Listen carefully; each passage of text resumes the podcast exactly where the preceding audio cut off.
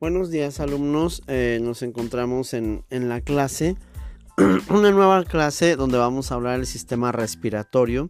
Eh, en la página 32 podemos encontrar este material en nuestro cuadernillo.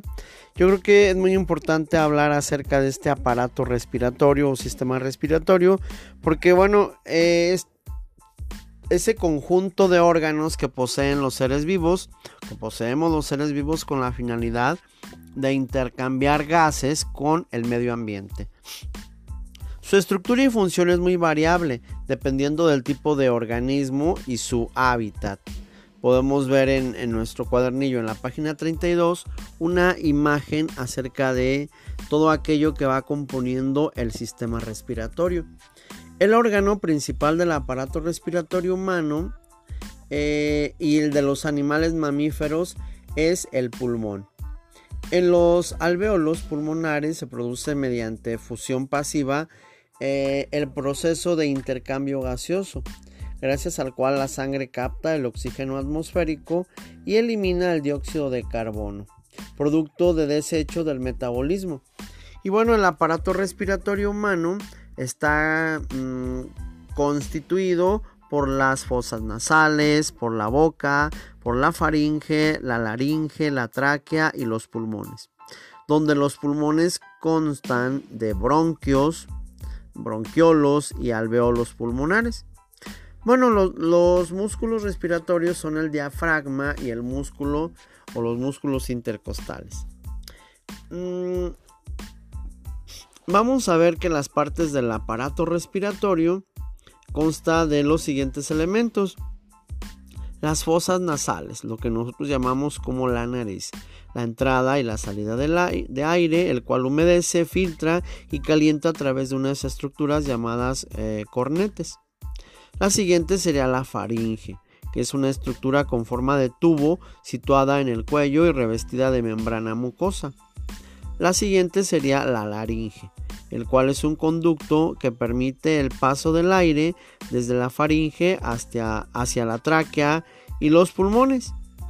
Y bueno, dentro de la laringe vamos a encontrar a las cuerdas vocales, las cuales nos, nos ayudan a hablar precisamente nosotros como seres humanos.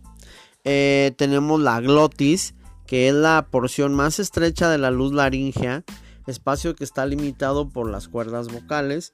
Y la epiglotis, que es un cartílago situado encima de la glotis, que obstruye el paso del, bolo alimenticio en el momento de la deglución, evitando que éste se vaya al sistema respiratorio. Bueno, eh, también encontramos a la tráquea, que es un conducto eh, en forma de tubo que tiene la función de hacer posible el paso del aire entre la laringe y los bronquios.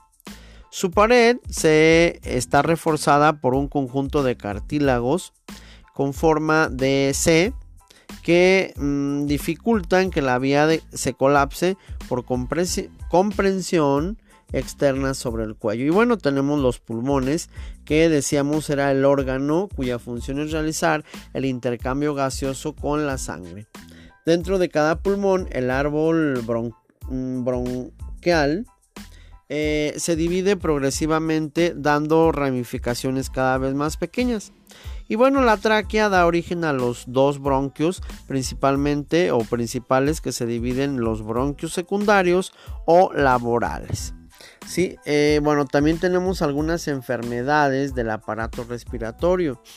Eh, como por ejemplo el resfriado común, la rinitis, que es un resfriado común, pero que eh, son resfriados nasales constantes. ¿sí? Tenemos la rinosinusitis, como se define como el episodio sucesivo de infecciones bacterianas de los senos paranasales. La otra sería la faringitis, que en este caso em, eh, vemos que más del 90 de los casos de dolor de garganta y fiebre son debido, eh, debido a infecciones virales.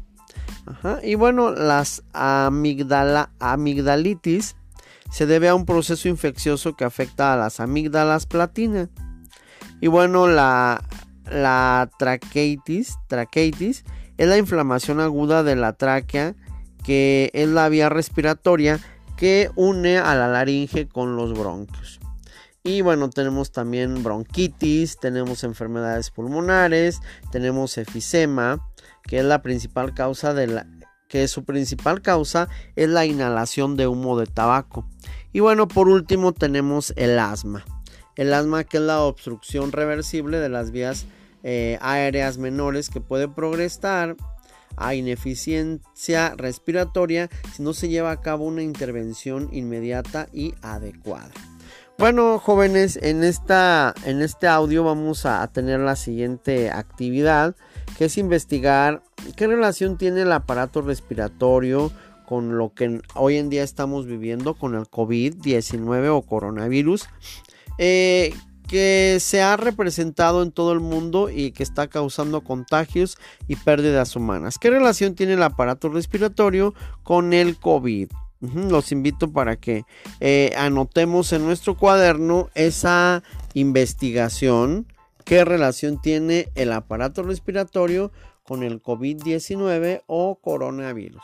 Me dio mucho gusto estar con ustedes jóvenes. Nos vemos la siguiente clase. Estamos cerrando ya nuestro bloque número 3.